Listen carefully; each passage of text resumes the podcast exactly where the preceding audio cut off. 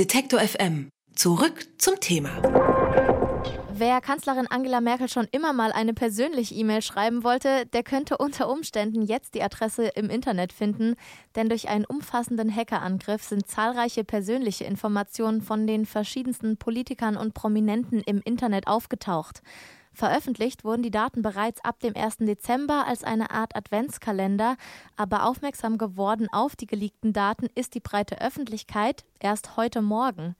Handynummern, Adressen, parteiinterne Briefe, aber eben auch Kreditkartennummern sind über einen Twitter-Account nach und nach veröffentlicht worden.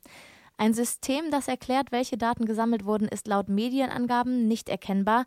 Aber wie konnten die Hacker an diese Daten kommen?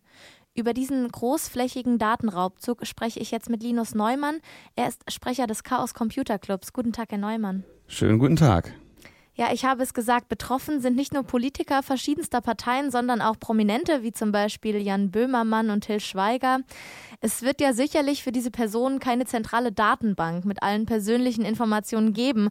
Und äh, selbst wenn man auf den einzelnen Servern landet, man stellt sich vor, eine Excel-Tabelle mit dem Namen Alles, wo die Daten dann gelistet sind, die gibt es wahrscheinlich eher nicht.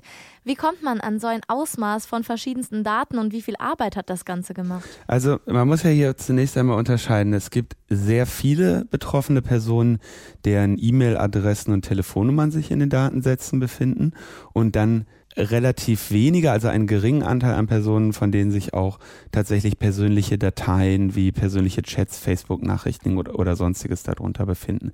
Wir müssen also unterscheiden in Personen, deren Daten veröffentlicht wurden und Personen, bei denen es klare Hinweise dafür gibt, dass diese Personen auch wirklich gehackt wurden, also dass sich Angreifer Zugang zu deren persönlichen Zugängen gemacht haben. Insgesamt in dieser Auflistung an Daten gewinnt man schnell den Eindruck, dass hier über längeren Zeitraum sehr systematisch und akribisch vorgegangen wurde. Denn nicht alle Daten, die sich da drin befinden, lassen sich einfach auch als aus solchen aus den veröffentlichten Hacks stammend erklären. Ich würde vermuten, dass es sich hier nicht um einen Einzeltäter handelt, sondern um eine größere Gruppe, die über mehrere Monate sehr systematisch und akribisch vorgegangen ist. Und als Insider, welche Motivation könnte hinter so einem groß angelegten Angriff stecken? Naja, in der Regel, wenn Daten einfach in der Form veröffentlicht werden, geschieht das, um den betroffenen Personen in irgendeiner Form zu schaden. Man könnte natürlich jetzt überlegen, wer diese Schädigungsabsicht hegt. Und beim Blick auf die betroffenen Personen lässt sich ja zumindest einmal feststellen, dass viele der YouTuber, die sich dort, äh, die dort auch vorkommen, wie Jan Böhmermann oder Reik Anders, ähm, sich in der Öffentlichkeit sehr klar äh, liberal positioniert haben, sich unter äh, zu Teilen sehr ähm, stark gegen Hater oder Rechtsradikale im Netz gestellt haben. Und es fällt natürlich auch auf, dass die Partei der AfD hier nicht vertreten ist. Das könnte auf, einen, auf eine Motivation der Angreifer deuten, könnte aber auch eine absichtlich falsch gelegte Fährte sein. Im Moment lässt sich da nur spekulieren. Aber auf Anhieb sieht es schon, lässt sich schon ein Muster erkennen, welche, auf welche Personen hier gezielt wurde und auf welche Personen nicht.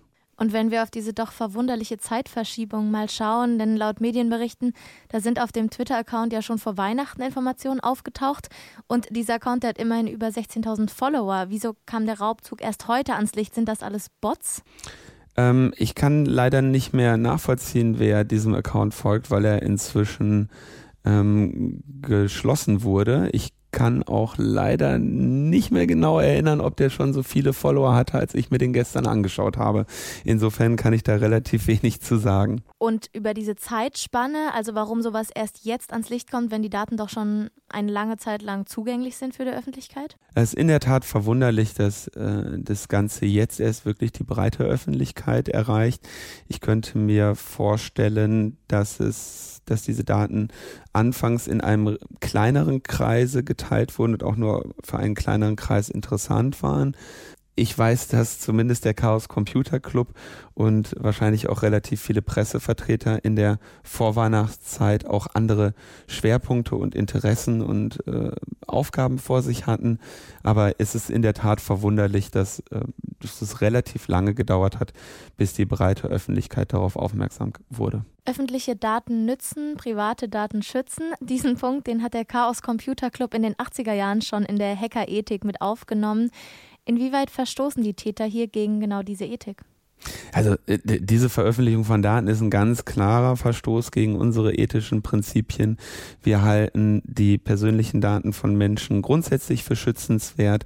Ähm, wir halten diese Form der Angriffe nicht für sinnvoll oder zielführend und ähm, können damit also auf jeden Fall können diese, dieses Vorgehen keiner Form gutheißen oder unterstützen. So offiziell vom CCC gibt es eine Untergruppe in der Hacker-Community, die solche Hacks auch mit unterstützt zum Beispiel?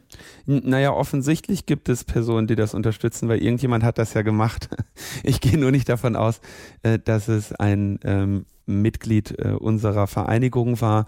Und wenn es eins war, dann äh, wird es sich im Zweifelsfall uns gegenüber dafür verantworten müssen, so klar gegen unsere Prinzipien verstoßen zu haben. Und soweit bisher bekannt sind keine brisanten politischen Informationen oder auch Dokumente ans Licht gekommen. Trotzdem, welche Folgen könnte dieser Angriff nach sich ziehen? Sind da Sicherheitslücken, die noch geschlossen werden müssen? Primär betroffen sehe ich vor allem auch private Accounts, private Kommunikation, private E-Mail-Accounts. Das heißt, ich gehe hier nach einer ersten Sichtung, ist ja sehr umfangreiches Material, nicht unbedingt davon aus, dass äh, Regierungsnetze tatsächlich infiltriert waren. Ähm, es sieht auch nicht unbedingt nach einem Angriff über Schadsoftware aus, nach dem aktuellen Stand. Vielmehr macht es den Anschein, dass hier sehr akribisch und sehr gezielt vorgegangen wurde und äh, bei einigen persönlichen Accounts eben äh, Zugriffe geglückt sind. Angreifer, die dann auf einen Account Zugriff haben, haben in der Regel keine Schwierigkeiten, durch äh, mehrfach verwendete Passwörter oder ähnliches dann auch noch auf andere Accounts zugreifen zu können. Hier ist natürlich jetzt für die betroffenen Personen erstmal der Imperativ, die Passwörter zu ändern, das möglichst von ähm, Maschinen aus zu tun, die ähm, mit großer Sicherheit nicht infiziert sind und sich dann eben in eine forensische Untersuchung und Analyse zu begeben, woher die geleakten Informationen stammen.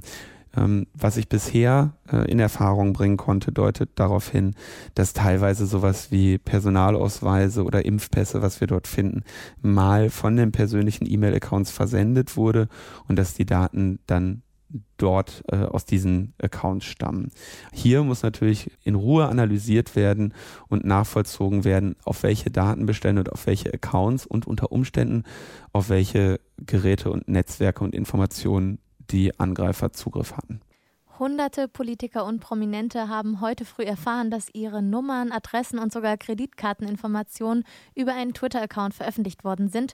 Und noch sind die Täter unbekannt. Über das Ausmaß dieses Hackerangriffs sowie mögliche Folgen haben wir mit dem Sprecher des Chaos Computer Clubs, Linus Neumann, gesprochen. Vielen Dank für das Gespräch. Vielen Dank auch Ihnen. Alle Beiträge, Reportagen und Interviews können Sie jederzeit nachhören im Netz auf detektor.fm.